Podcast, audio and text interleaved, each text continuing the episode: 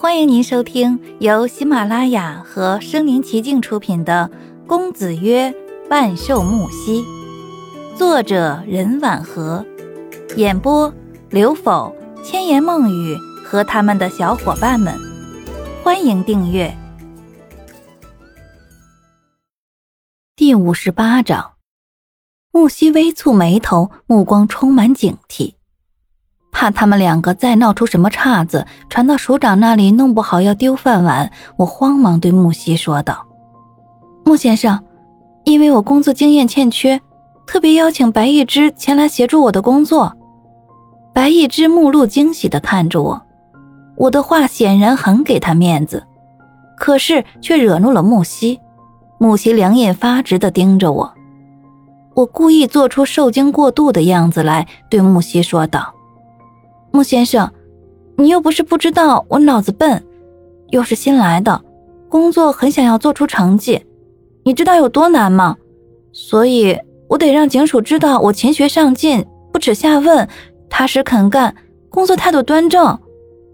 木西忍不了我连珠炮的解释，他不耐烦的摆摆手说道：“办公室已经安排好了，一会儿下人领你们去，你们稍等片刻，我还有事，失陪。”说罢，他就风度翩翩的转身走了。我和白一之被晾在走廊上整整半个时辰，才有个下人过来招呼我们。这可把白一之给气坏了。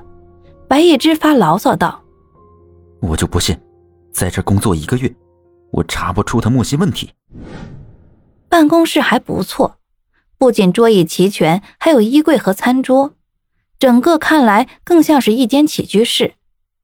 打开衣柜，里面挂着一排衣架，冬季天冷时可以挂大衣。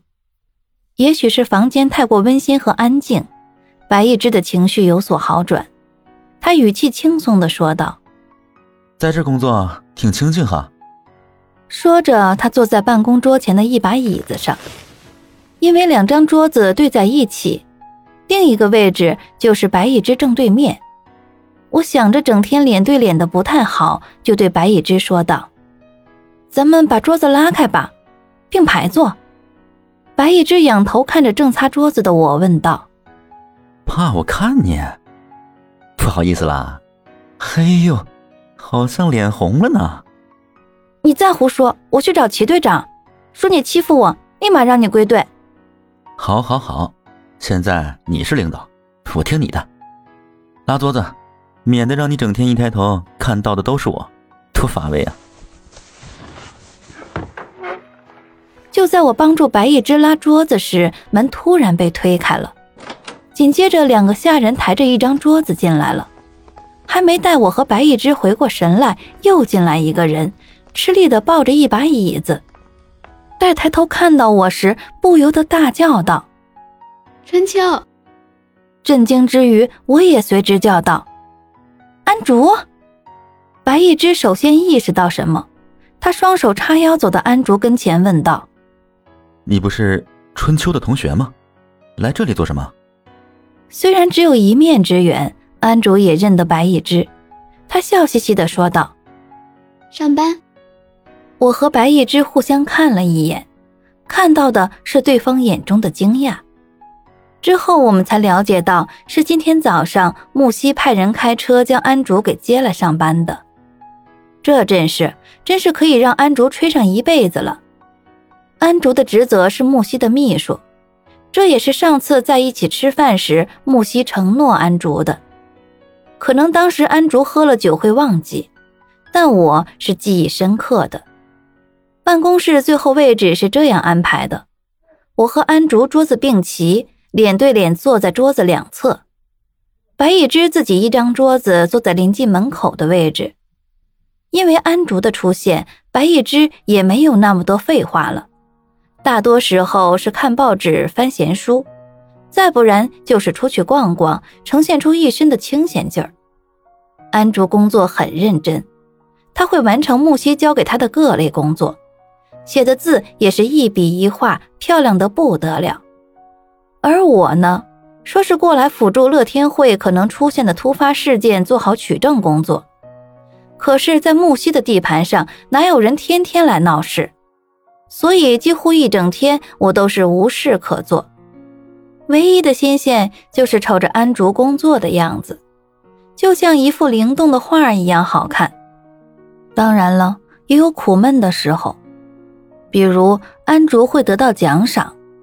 那个一看到安竹就会笑出牙齿的下人，端着一个托盘走进来，对安竹说道：“安小姐，工作辛苦了，这是穆先生送给你的巧克力。”安竹开心的接过礼物，拉开绑在盒子上的红色蝴蝶结，打开盒子，小心翼翼的拿出巧克力，就像捧着天上掉下来的新月。他满眼欢喜的说道：“穆先生对我真是太好了。”我会加倍工作的。见对面的我眼巴巴的望着，安竹好心的给我掰了一点，说道：“春秋，那你也吃。那是你的劳动成果，我不吃。如果不是你，我哪会认识穆先生？这也有你一半功劳呢。你也吃。”我推脱不得，就接下了。哪里料到，刚进办公室的白一之看到了，一听说是木西给的东西，他大步流星走过来，夺走我手中的巧克力，还给安竹，说道：“洋人的东西吃了变脑残，别呼唤春秋。”安竹见白一之凶巴巴的，就不再吭声，默默的吃了东西，继续埋头工作。晚上临近下班，下人走进办公室，对安竹说道：“安小姐。”穆先生晚上请小姐用餐，请你下班先不要离开，在这里等穆先生。说完，下人就退出去了。安竹一口就答应了，满面欢喜。我想劝说安竹，可刚张开嘴，安竹仿佛知道我要说什么似的，就抢先对我说道：“陈秋，不如你和我一起去吧。”我下意识的推脱道：“嗯，不了，不了。”安竹拉着我的手说道：“没事，我和穆先生说。”